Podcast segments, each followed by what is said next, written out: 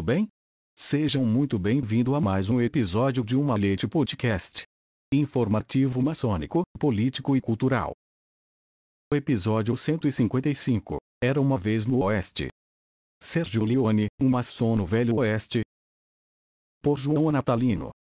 Sinopse. Um assassino a soldo do proprietário de uma estrada de ferro extermina brutalmente uma família dona de uma fazenda em meio ao deserto, por onde deveria passar os trilhos. A fazenda é herdada por uma prostituta de New Orleans, com quem o chefe da família assassinada se casara.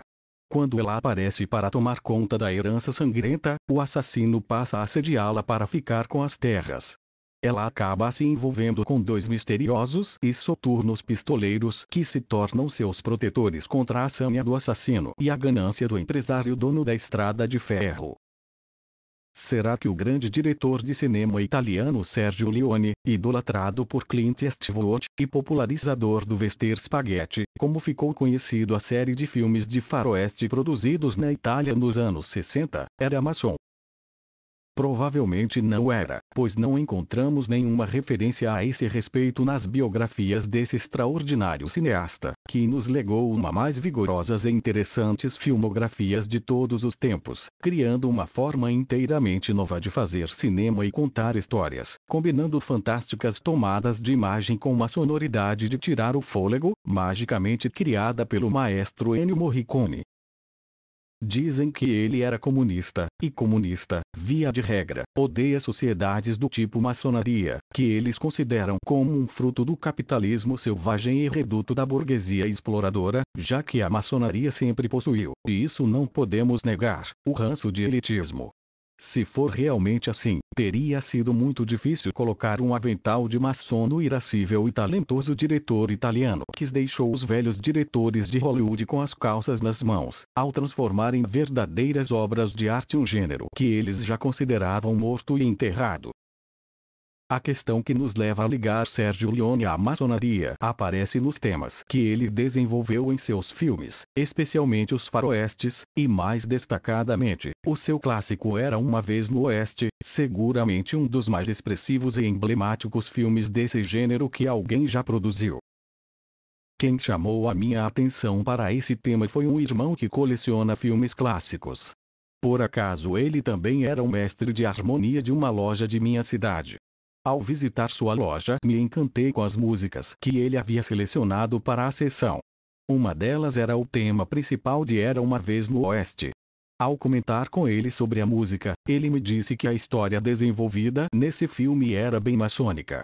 Em princípio tive certa dificuldade de ver o que o misterioso pistoleiro Charles Bronson, com sua gaita, e sua sede de vingança contra o bandidão Henry Fonda, que havia matado sua família, coisa que a gente só descobre no fim, tinha a ver com a maçonaria e muito menos os demais personagens da história, a belíssima Cláudia Cardinale, prostituta dos bordéis de New Orleans, que vai para o oeste para se juntar à sua nova família, sem saber que ela havia sido exterminada pelo bandidão Frank, o grande Henry Fonda.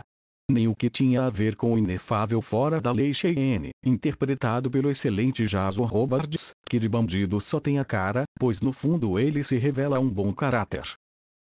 Quem me deu a pista sobre o elo entre Sérgio Leone e a filosofia maçônica foi um artigo que li a respeito do filme, que falava da ideia que Leone quis desenvolver no script. Aí então compreendi o que um nosso irmão mestre de harmonia quis dizer.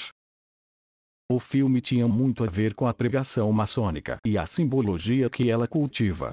Isso porque o oeste americano sempre foi considerado uma espécie de utopia renascentista, no sentido de que era uma terra de homens livres, onde a virtude, simbolizada pelo bom mocismo, lutava para enterrar o vício, representada pelo bandido.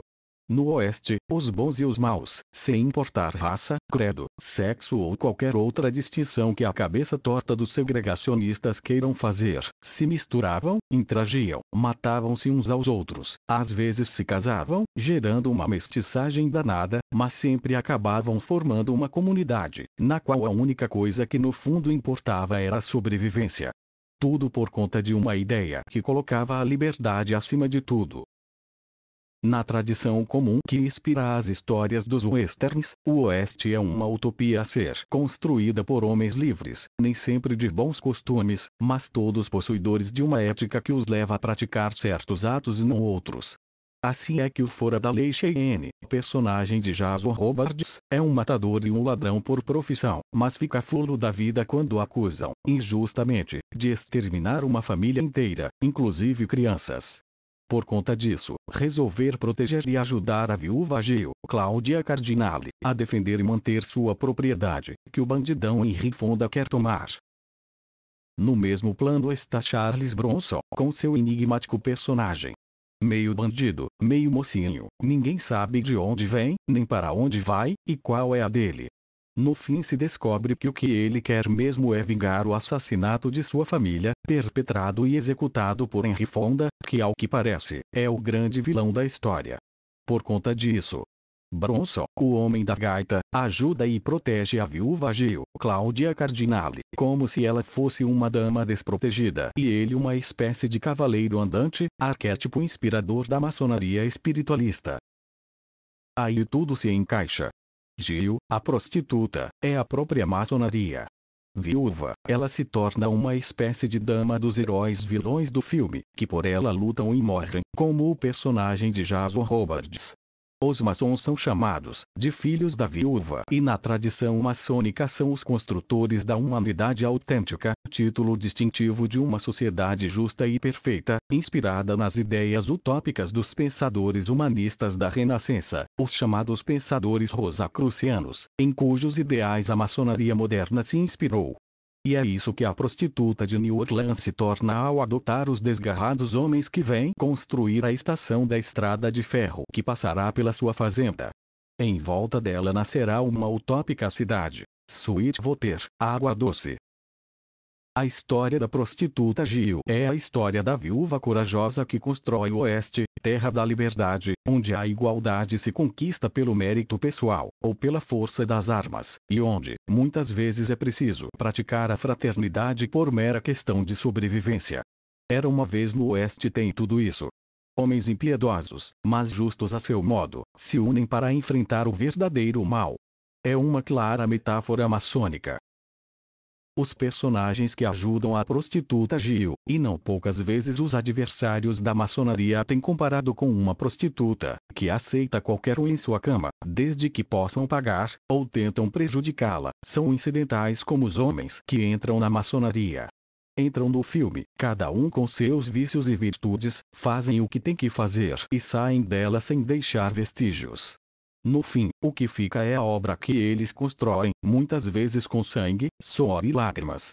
Ali estão vícios que se superam e virtudes que se elevam. E o que mostra a cena final de Era uma vez no Oeste, onde a pequena cidade que está sendo construída pela viúva, representa o trunfo de uma ideia, onde os personagens não contam, mas o resultado sim. Por fim, fica a maravilhosa música tema do filme, Toda vez que a escuto em uma loja penso que se Sérgio Leone não era maçom iniciado, ele sabia muito mais de maçonaria do que muitos irmãos 33. E talvez Ennio Morricone, o compositor dessa joia musical, também. Fonte: Recanto das Letras. Edição: Luiz Sérgio Castro. Até um próximo episódio de Uma Leite Podcast.